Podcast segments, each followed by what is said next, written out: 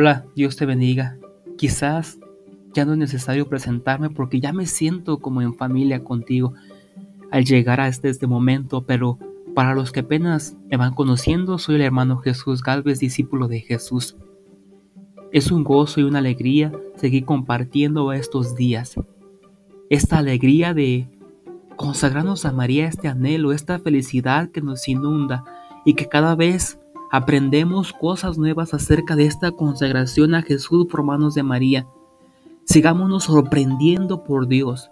Sigamos descubriendo qué es lo que nos quiere decir María a través de estas meditaciones. Sigamos disponiendo nuestro corazón y estoy aquí, sigo contigo, acompañándote en esos 33 días, que ya faltan pocos. Sigamos preparando nuestro corazón y ya me siento en familia contigo.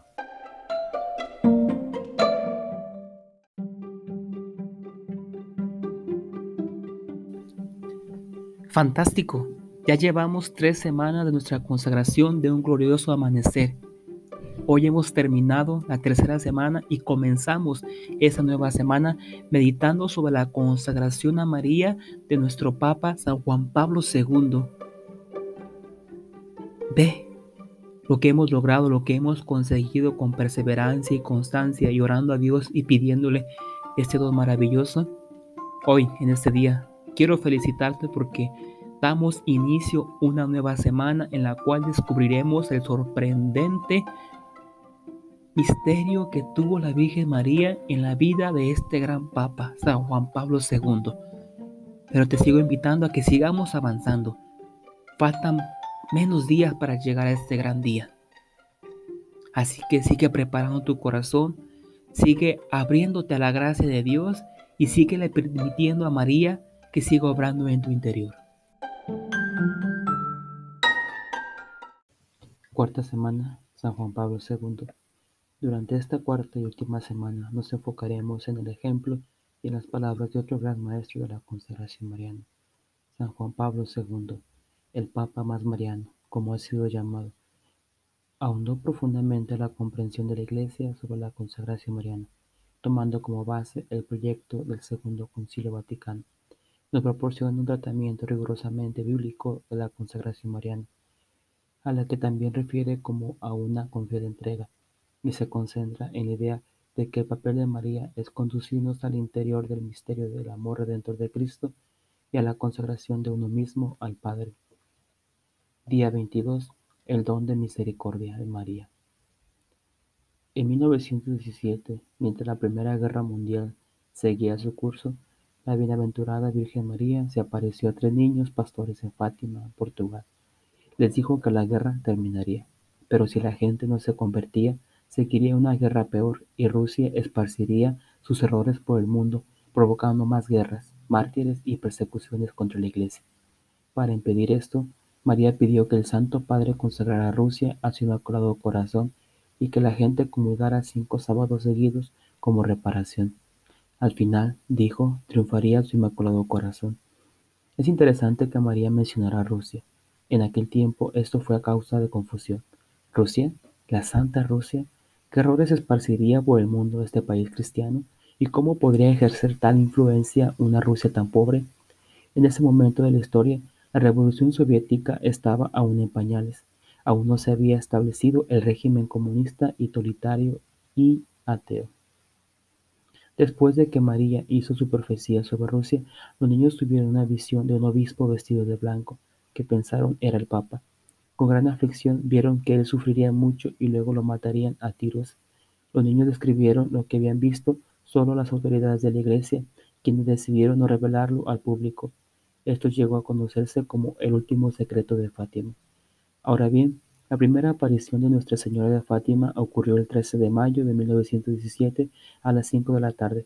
Exactamente 64 años después, el día 13 de mayo de 1981, un pequeño jeep sin techo entró en la plaza de San Pedro, transportando al Papa Juan Pablo II, quien afectuosamente recibió a los peregrinos congregados allí.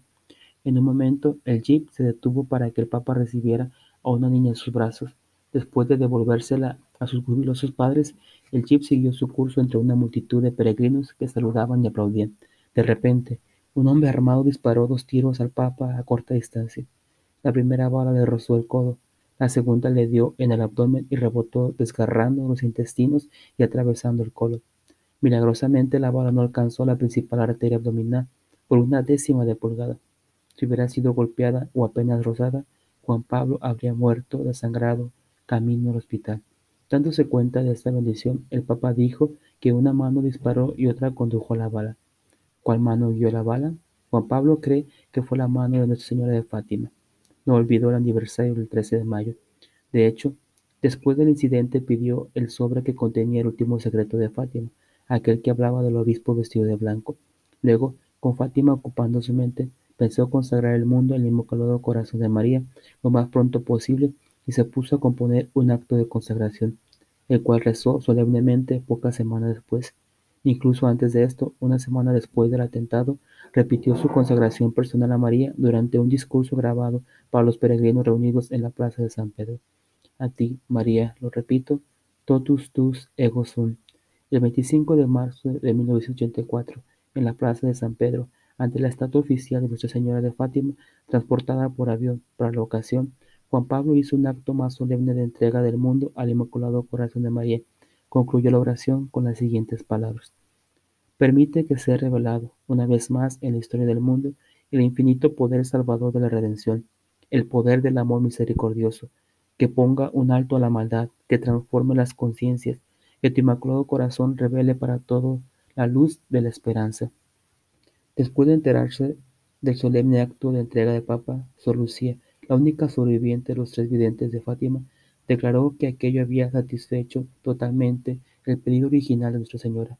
Cinco años más tarde, el horroroso régimen totalitario soviético que había aterrorizado a millones de personas de repente llegó a su fin. El Papa no descansó con esa victoria.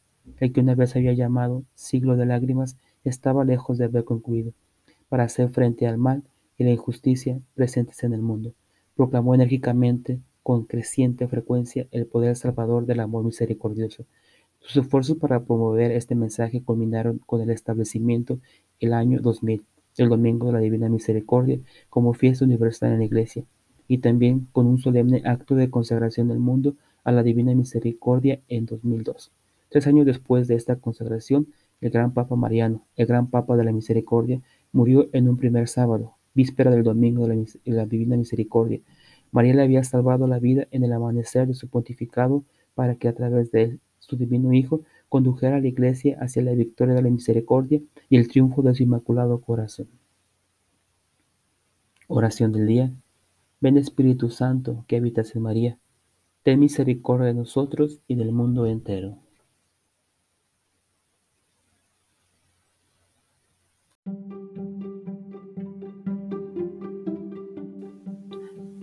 Quiero agradecerte y felicitarte porque has llegado hasta el día de hoy. Eres un campeón, eres una campeona.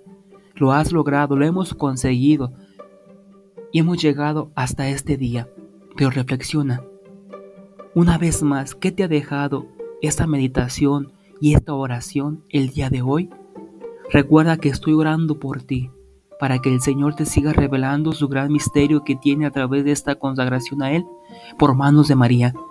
No estamos solos, estamos unidos en esto. Quizá la distancia nos separa, pero en espíritu, en la oración, estamos unidos. Así que sigue adelante.